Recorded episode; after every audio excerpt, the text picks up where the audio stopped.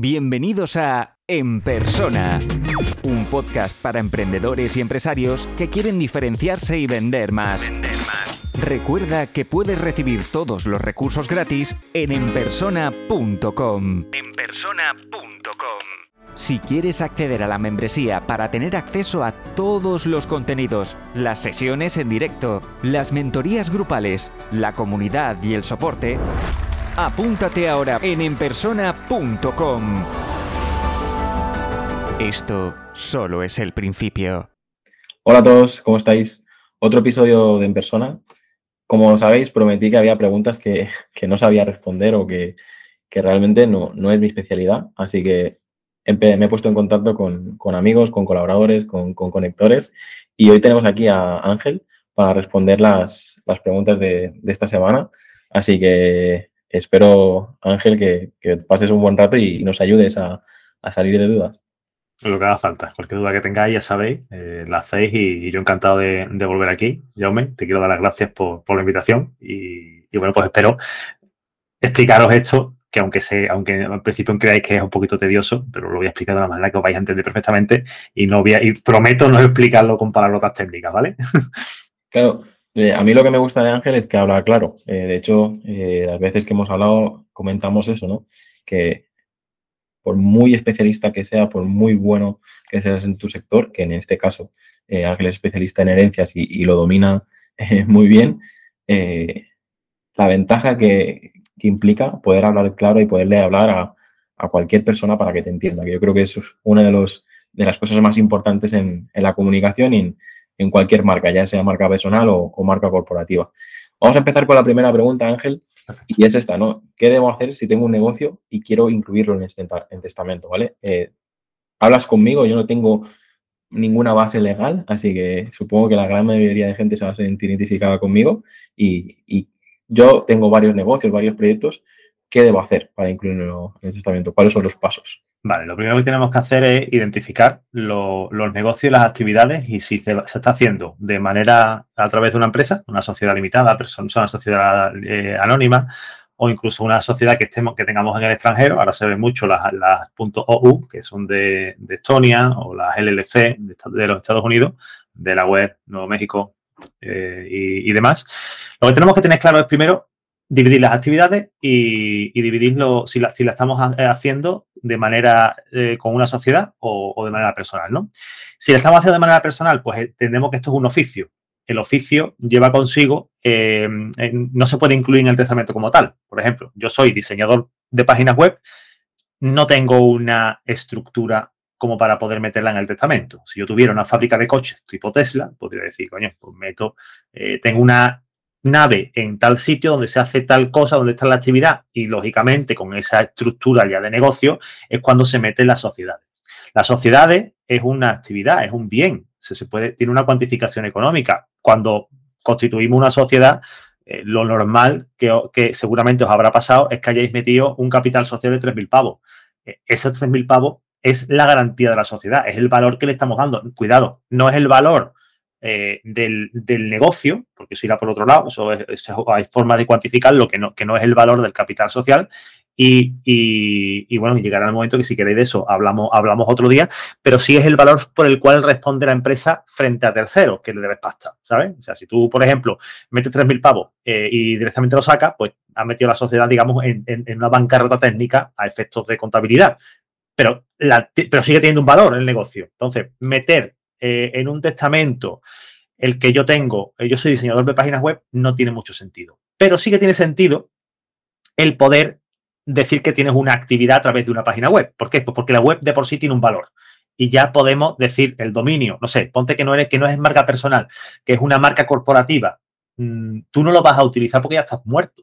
Su familia, si no son diseñadores, tampoco lo van a hacer porque no tienen ni puta idea.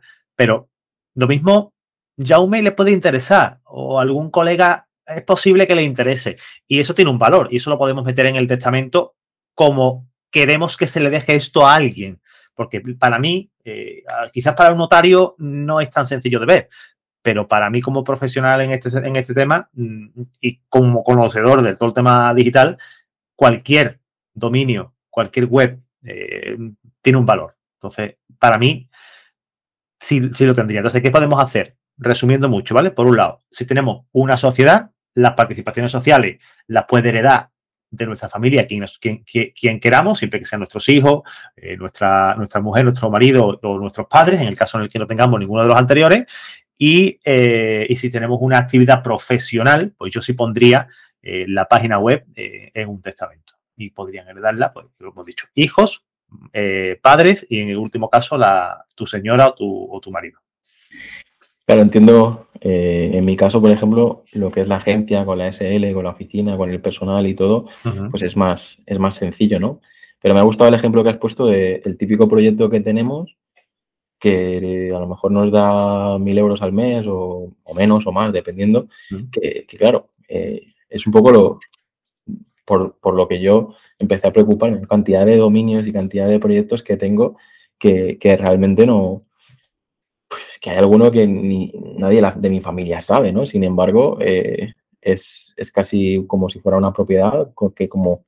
Es que es una propiedad. Tú, te das cuenta que si tienes un nicho que Amazon, por ponerte un caso, que vende cualquier cosa, pedales de bicicleta, tío, pedales de bicicleta ya, punto no sé si, seguro que alguien lo tiene. y si estás generando pasta todos los meses, eh, eso es una propiedad. O sea, eso tiene un valor.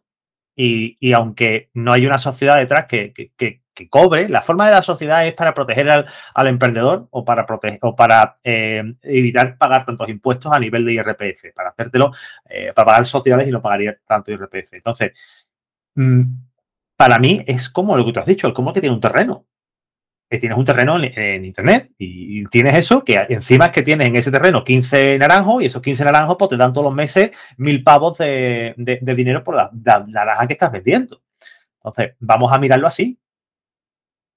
Sí, sí, es, que es algo que, creo que la, gente hasta ahora no valoraba o no, o, no lo tiene en cuenta. Simplemente, pues, si te dan un, garaje, un parking, pues la gente lo querrá heredar, ¿no? Porque te da un, un dinero cada mes. Pues a lo mejor le puedes dejar, aunque tú no estés, le puedes dejar un proyecto que, el típico proyecto que funciona solo, entre comillas, para los que estáis escuchando el podcast, porque nada funciona solo, todos lo sabemos, pero, pero me parecía interesante eh, esta pregunta porque, claro, y, y, realmente eh, en la práctica, eh, Ángel, ¿qué sería? ¿Vas a cualquier notario? ¿Hay alguna, ¿hay alguna manera de hacerlo mejor? ¿Cómo, cómo nos recomiendas hacer este paso? Yo que te iba a recomendar porque te vengas conmigo, ¿no? Bueno, tú no, porque si te no, tú no, también estás aquí, ¿no? Para que te hagas tus llamadas a la acción y, aprovechemos el tiempo. Vale, está bien, está bien, lo entiendo. Todavía tengo enlace de afiliados, ¿eh? Pero bueno. No, pero lo vas a tener, lo vas a tener que pagar la conversación. a ver, eh, puedes ir al notario, pero ya sabéis que los notarios, en las notarías normales, huelen a naftalina y, y allí tú le hablas de dominio y dices, ¿dominio de qué? O sea, para mí el único dominio que existe es el dominio de mío sobre tal cosa, algún, algún bien tangible, ¿no? Eh, no, no se reconoce, o sea, eh, muchos no tienen ni puta idea de, qué va la vaina, ¿sabes? Y cuando tú vas a un abogado eh, común, o sea, abogado típico encominado de mesa de caoba, tú le dices, tengo, de corbata y apretar, y tengo, tengo stripe, y stripe. ¿Eso qué? ¿Lo que se desnudan? No, no, no triple lo extrae es lo que me paga a mí, por lo que cobro, lo me pagan, ¿no? O sea, hay muchos, muchos compañeros que no tienen ni puñetera idea de cómo va, de cómo va esto, y son gente que pues, están, son abogasaurus, como los llamo yo, y están eh, a punto de extinguirse, ya cayó el meteorito, pero ya, ya les cogerá. Y, y o vas a alguien que tiene idea de todo el tema digital, o sea, que tú le hablas a un, a un letrado de token o lo que sea, y él sabe de qué va la vaina, y o le hablas de dominios y sabe de qué va el tema, o sea, esa, a esa gente te puedes fiar a otros no, porque es que mm, no lo van a, no lo van a entender como una, como una plaza de garaje que tú puedes alquilar o tú puedes vender. Eso no, lo van a entender. Pero una persona que está metida en el sector digital, en el sistema, eh, tema tecnológico, sí, sí, lo que mi recomendación es que busquéis a alguien que sepa de qué va el tema y que, y que simplemente le preguntéis eh, ¿cuánto crees que vale esta página web?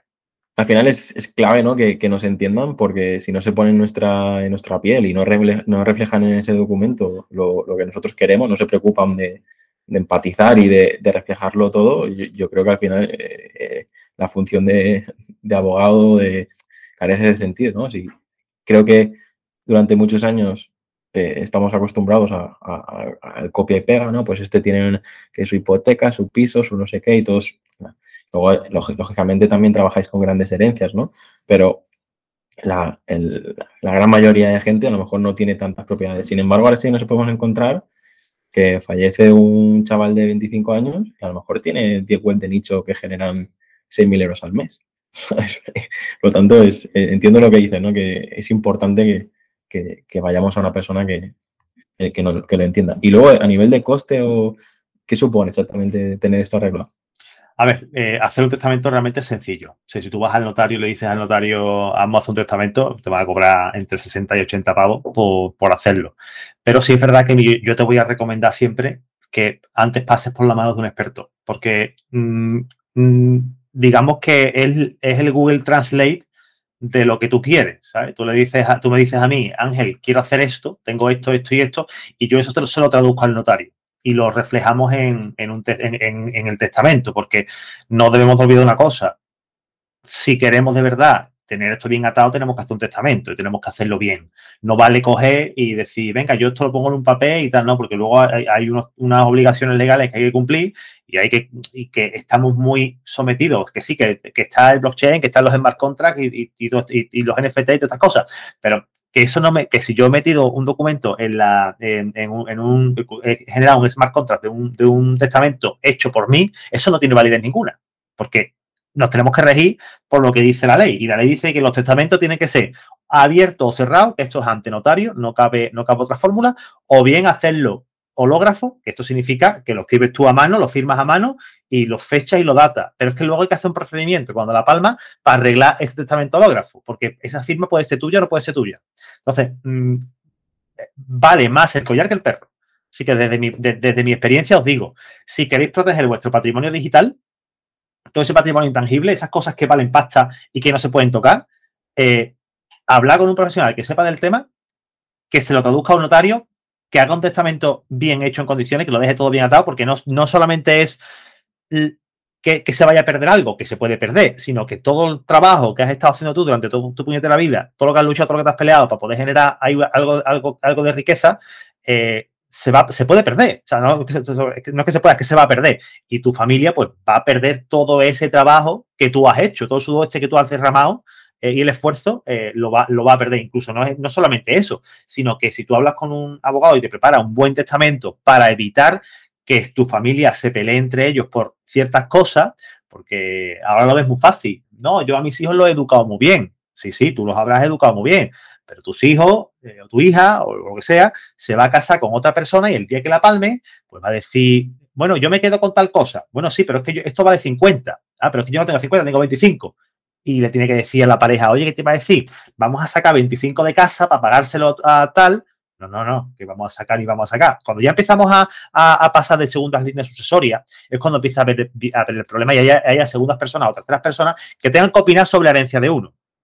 Eso ya es. que me río, pero no, no hace gracia, porque justo eh, estoy en ese momento donde han empezado a, fallecer eh, abuelos, han empezado a a, moverse en las herencias, a moverse en las, propiedades y, lo que estás diciendo, pues tienes toda la razón, ¿no? En principio los hermanos nos llevamos bien, los hermanos eh, todo va, genial, pero luego siempre hay algo que, el primo lejano, que no sé qué, que tal, y es cuando, cuando la, cosa se ensucia, ¿no? Pues creo que es una buena respuesta para, empezar. Durante toda la semana eh, iré respondiendo a las preguntas relacionadas con este tema, así que os espero en los siguientes vídeos. Y para mí esto es un testimonio abierto de, legado digital y de Ángel, porque yo estoy súper convencido de, lo que explica y lo que ofrece. Así que si queréis saber más, seguid los, siguientes episodios y, os explicaremos, tanto él como, como yo, eh, de qué va todo esto. Si te gusta este podcast, puedes dejar una reseña o un comentario. Es la mejor forma de ayudar para crecer y llegar a más gente. Suscríbete en Apple Podcast, iBox, Spotify o YouTube para no perderte los siguientes episodios.